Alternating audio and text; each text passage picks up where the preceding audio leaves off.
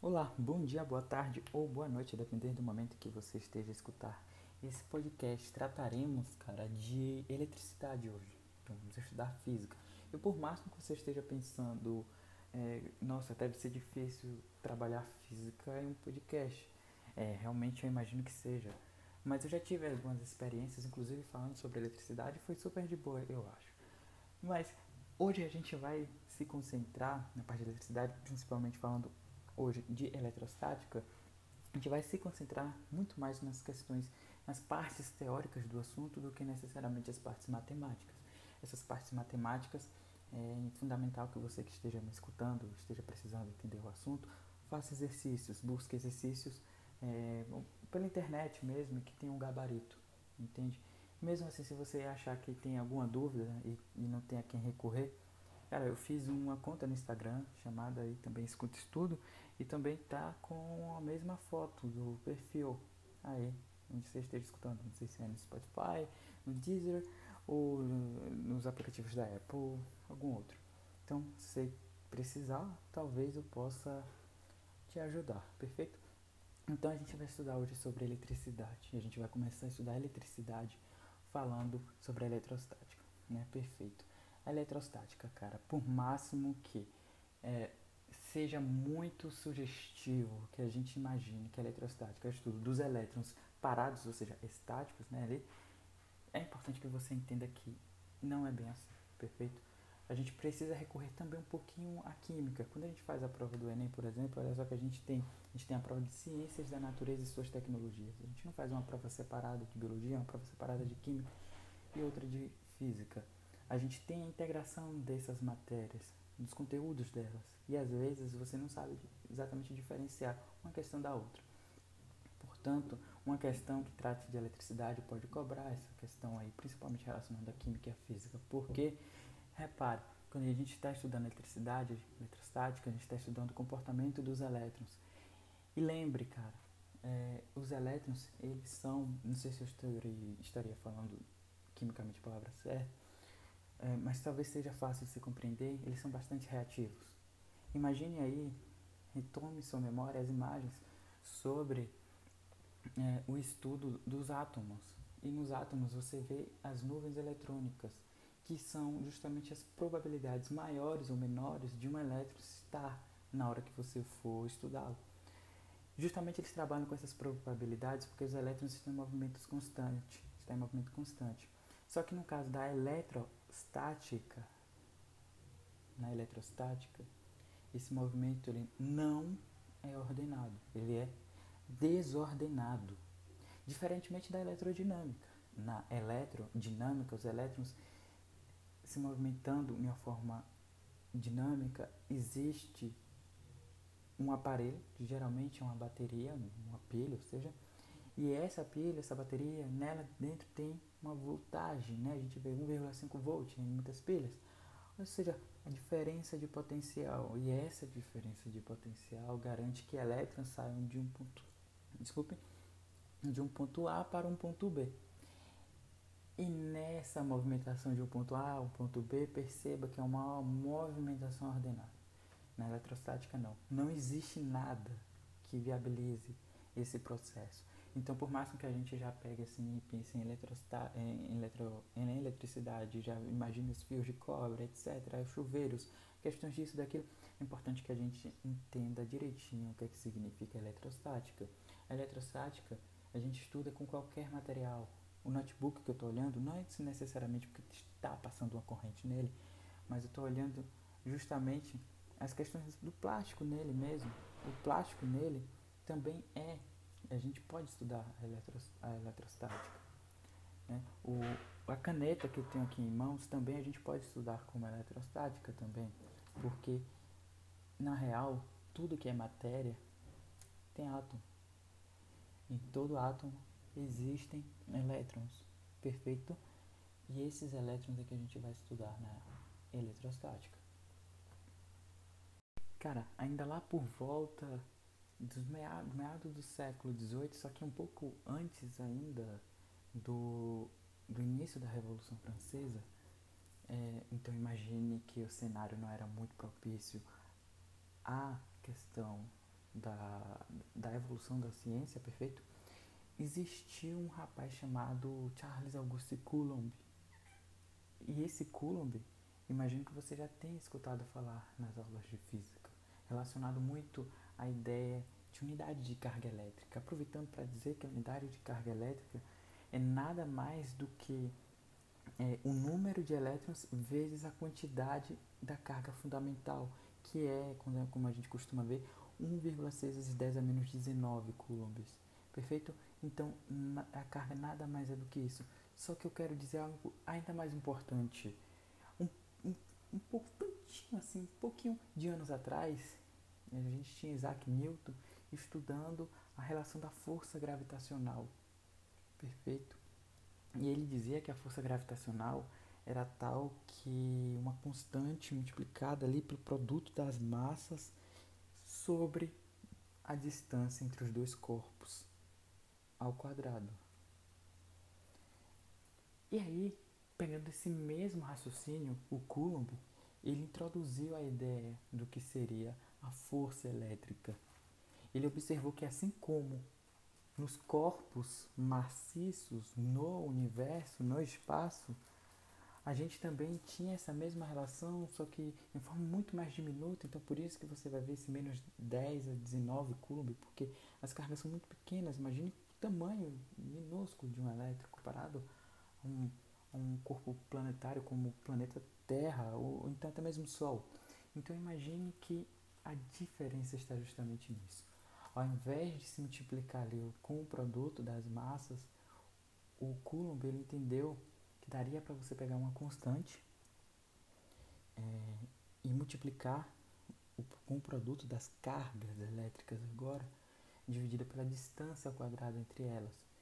E não importa se as cargas, todas as duas, têm o mesmo sentido ou sentidos opostos. A força, e aí que vem a ideia de eletricidade ser um pouquinho diferente dessa ideia gravitacional, é que na gra questão gravitacional, os corpos eles sempre vão entrar ali numa ideia de força de atração. Né? Quando você escuta alguém falando, ah, estou atraído por tal pessoa, ela não está fisicamente errada, ela está fisicamente certa, na verdade. Porque existe justamente isso, por mais que a gente estuda na gravitação essa ideia com corpos planetários, com distâncias longas e com massas absurdas, essa relação também existe para corpos com, sei lá, quantos quilos você tenha, talvez você tenha 75 e uma outra pessoa que você gosta tenha, sei lá, 60, ou talvez 80, 100, entende? Quanto maior a massa, entenda que quanto maior a massa e quanto menor a distância, lembre do seguinte, é, coisa que um professor meu de inglês falava bastante é que relacionamento à distância não funciona e eu concordo, né? Exatamente isso porque não funciona, que quanto mais distante, menos atrativo é. Menos atração existe. Isso fisicamente falando, viu? Culpe a física, não a mim. E com a questão da força elétrica a mesma coisa. Se você tem duas cargas, quanto mais próximas elas estão, independentemente da, do valor de carga que ela tenha, a força elétrica, seja de repulsão, quando com cargas de mesmo sentido, é, cargas de mesmo sinal, ou de atração, quando cargas de sinais opostos, a força é maior quanto menor a distância. É importante também ressaltar né, o modo, talvez você esteja se perguntando, de como Coulomb encontrou essas, essas ideias, essa razão. Eu vou te falar que no ano passado, em 2020, eu fiz já um podcast falando sobre a lei de Coulomb né, e, e como rolou o experimento que ele fez.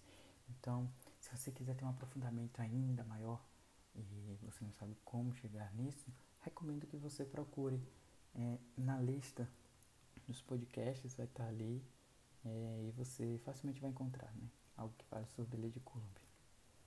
Boa sorte. Depois de falar um pouco do merchandising sobre mim mesmo, vamos falar agora um pouquinho sobre os processos de eletrização, ou seja, é, as passagens de elétrons de um corpo para outro, ou então numa, no sentido de comportamento desses elétrons em um mesmo corpo quando próximo a outro, ok? A gente pode falar aqui dos três principais, os três que mais caem nas provas, que são atrito, contato e indução. No atrito, imagine que dois corpos, eles, é, quando atritados, quando é, esfregados um ao outro, por exemplo, é, um material, por natureza, tem mais, mais possibilidades de doar os elétrons e outro tem a maior probabilidade de receber esses elétrons. É aí que funciona essa ideia do processo de eletrização por atrito. Já na eletrização por contato, imagine que eles vão se encostar, sim, mas não vai haver esse esfrega-esfrega, perfeito? O que vai haver é apenas um contato, um tocando ao outro. E nesse processo, é, o, o, o, o que vai se buscar é sempre a homeostase, ou seja, a homeostase, o equilíbrio. Então, o lugar onde tiver excedente de elétrons para uma quantidade de massa, é importante que se diga isso quando eles estão em contato, tratando-se de mesmas é, de, uma, de um mesmo material, só que com massas diferentes, com um formato diferente, assim, com, é, é, o que vai acontecer ali na real é que é, vai existir uma distribuição equitativa, ou seja, que vem da ideia de equidade, então quem tem a maior massa vai receber esses ma maior elétrons, quem tem menor massa vai receber a menor quantidade de elétrons para uma mesma densidade, consegue entender? Nesse, nesse perfil a gente tem a eletrização por contato. Já na indução, na indução não ocorre um encontro entre os dois corpos. Na verdade, a gente tem um corpo indutor é, e a gente pode ter um, um, corpo ali que vai ser induzido. Esse corpo que vai ser induzido geralmente é um corpo que está em estado neutro. E é bom que é muito importante que eu diga aqui agora. Um corpo neutro não necessariamente, na verdade, não significa que ele está zerado de elétrons. Todo corpo tem elétrons, perfeito? O que você vai ter ali é uma quantidade maior ou menor em relação à quantidade de prótons. Lembre na química que os prótons, assim como os nêutrons, estão lá no, no núcleo, perfeito? Do átomo. E ele não, não se movimenta, não sai.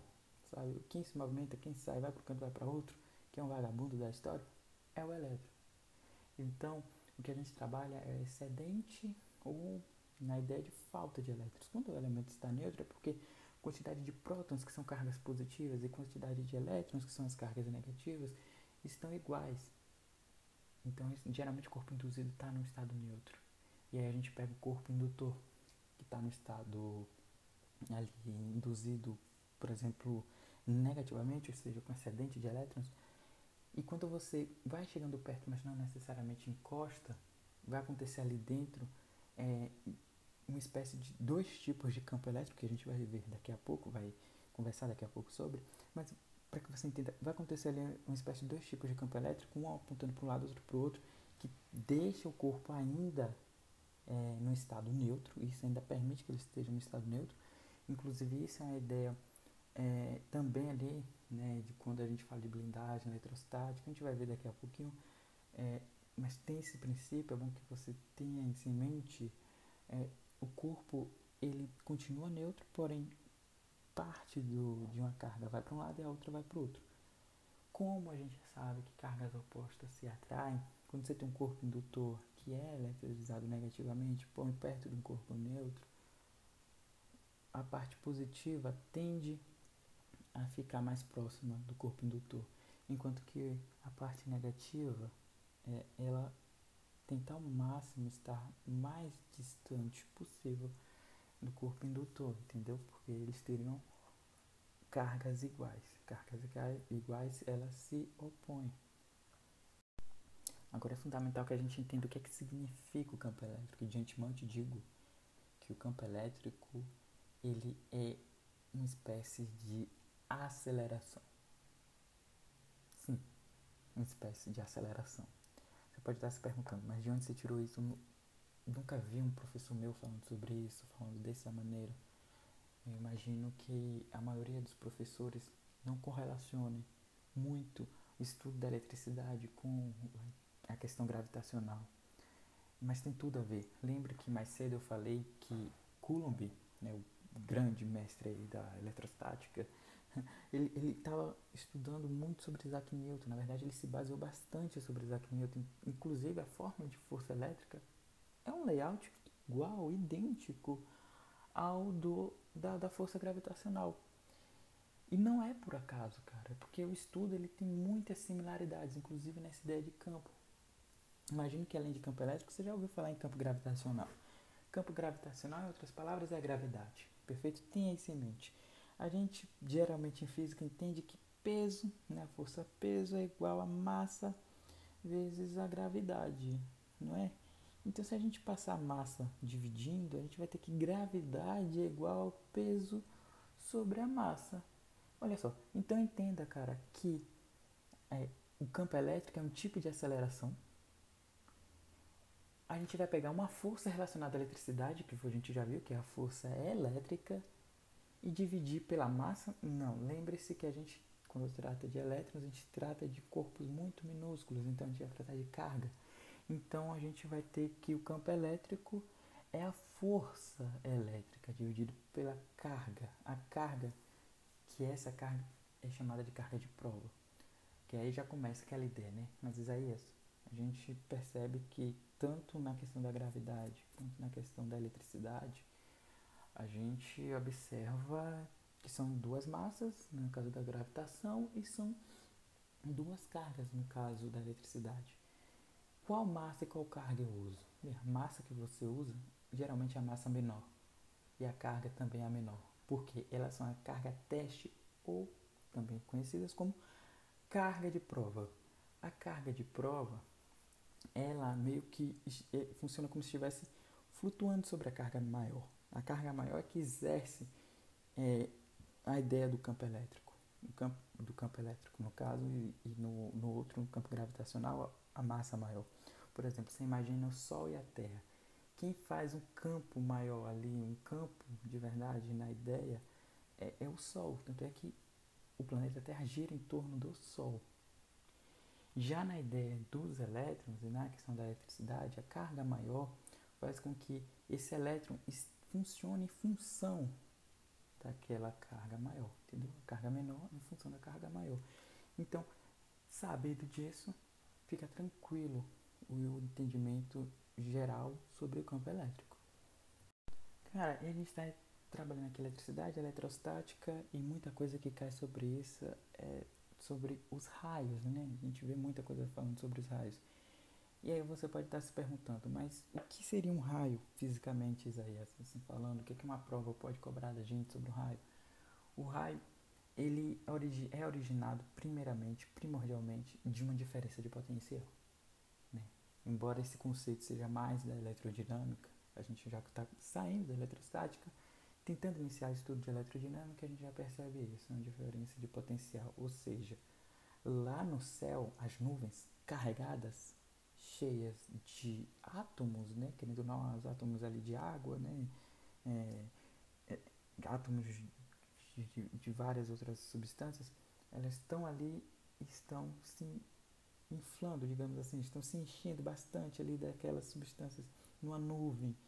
E isso vai proporcionar uma ideia que de, de, de, de uma entropia muito grande, os elétrons vão estar mais mais agitados, digamos assim, enquanto que na Terra, na superfície mesmo, né, no solo, a gente não vai ter tanto essa movimentação, ou seja, a gente vai ter uma diferença de potencial que no céu vai estar maior, ou seja, nas nuvens, e aqui no solo vai estar menor. Agora, Isaías, é qualquer qual o limiar que a gente consegue separar é, do, do, das nuvens com o solo para que haja raios. Porque a gente vê que às vezes as nuvens elas estão ali, elas aparecem, mas nem sempre quando há nuvem há raios. Então, na verdade, a gente estuda uma questão chamada de rigidez dielétrica. A rigidez dielétrica, para você ter uma ideia, ela é dada em volts por metro. Então você imagina que a gente já falou sobre DDP aqui, né? O nuvem e o solo. Então já tem a DDP, a gente já tem os volts. Então, de onde vem esse metro? É justamente da altura, a diferença de altura entre o solo e as nuvens. Para você ter uma ideia, para que haja um raio, é, é necessário que a gente tenha ali uma rigidez elétrica de 3 vezes 10 a sexta volts por metro. É, volt por metro. Então, o que a gente pode inferir nesse sentido é que se a gente tem ali, é, não sei, mais um quilômetro de, de altura entre uma nuvem e o solo, não sei se essa é a, seria um número satisfatório, né, um número razoável, mas se a gente tem ali um quilômetro, ou seja, mil metros, a gente então entende que seriam necessários 3 bilhões de volts, é, ou seja, 3 vezes 10 a 9, 3 bilhões de volts para que um raio acontecesse. Então, não queira ser atingido por um raio. Né? A quantidade de volts que você receberia por isso. Então é isso. A rigidez elétrica basicamente é essa ideia. E ainda continuando a falar sobre os raios, é importante que a gente entenda é, também sobre a blindagem eletrostática. Eu vou falar aqui de um ponto de vista que geralmente cai nas provas, inclusive caiu na prova de 2020, do Enem 2020, que foi aplicado em 2021, em janeiro, é, a prova impressa, né, a primeira versão da prova impressa, o que a gente tinha ali era uma questão que falava justamente sobre a blindagem eletrostática. Na blindagem, na blindagem eletrostática é o seguinte, por máximo que um raio ele atinja um corpo, esse raio ele atinge ali a superfície. Então a gente teria é, é, uma superfície e não necessariamente o interior do, do carro, por exemplo.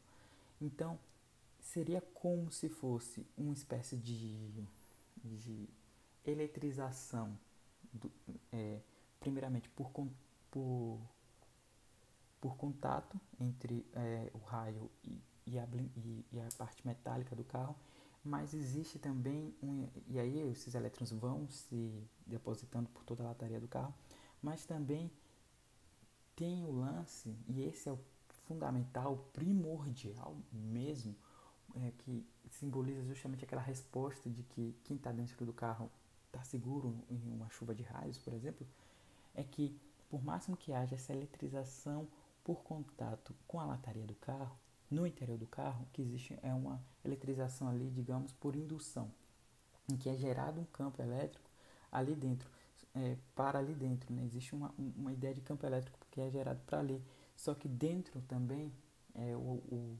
ali no interior do carro, o, o interior do carro ele vai se permanecer neutro, não vai ganhar elétrons por isso. Apenas uma parte, a parte negativa vai para um canto, a parte positiva vai para o outro, gerando também um outro campo elétrico. Esses dois campos elétricos, como se eles, é, digamos assim, eles se anulassem. E ali dentro ocorresse justamente a ideia dessa eletrização por indução. Existem dois tipos de eletrização, portanto, na blindagem eletrostática. Mas a resposta pelas perguntas, a maioria delas, que tem a ver com o fato de um ser humano ali dentro não morrer por causa do, do, do raio que está chovendo raio na cidade, não é por causa da, dos pneus, entendeu? Não é nada sobrenatural, é justamente porque existe uma eletrização por indução ali dentro. Perfeito? Então, é, esse foi o podcast de hoje. Eu espero que você tenha gostado e a gente se vê numa próxima, né? Espero que a gente veja aí também é, estude sobre eletrodinâmica. Acho que, que o podcast vai estar liberado é, brevemente também. E para quem tem curiosidade, eu fiz uma conta no Instagram, né? Era para dizer isso há muito tempo atrás, mas acabo sempre esquecendo. Mas perfeito, tá lá, tá dito agora, tá lá. É, vou pretendo disponibilizar alguns materiais também. eu fiz até um material sobre a eletrostática, só que ele está muito bagunçado. Sobre a eletrodinâmica está muito bonitinho, então a partir de eletrodinâmica já pretendo é, disponibilizar lá, perfeito? E, e, o Instagram é o mesmo nome da, da conta aqui, do Spotify, né, do podcast, não sei por onde você está escutando, que é o Escuta Estudo. E tá também a mesma imagem, a mesma foto tanto lá quanto cá, perfeito? Tenha uma ótima semana, um ótimo dia, fim de dia, não sei. A gente se vê numa próxima, quer dizer, vocês me escutam numa próxima.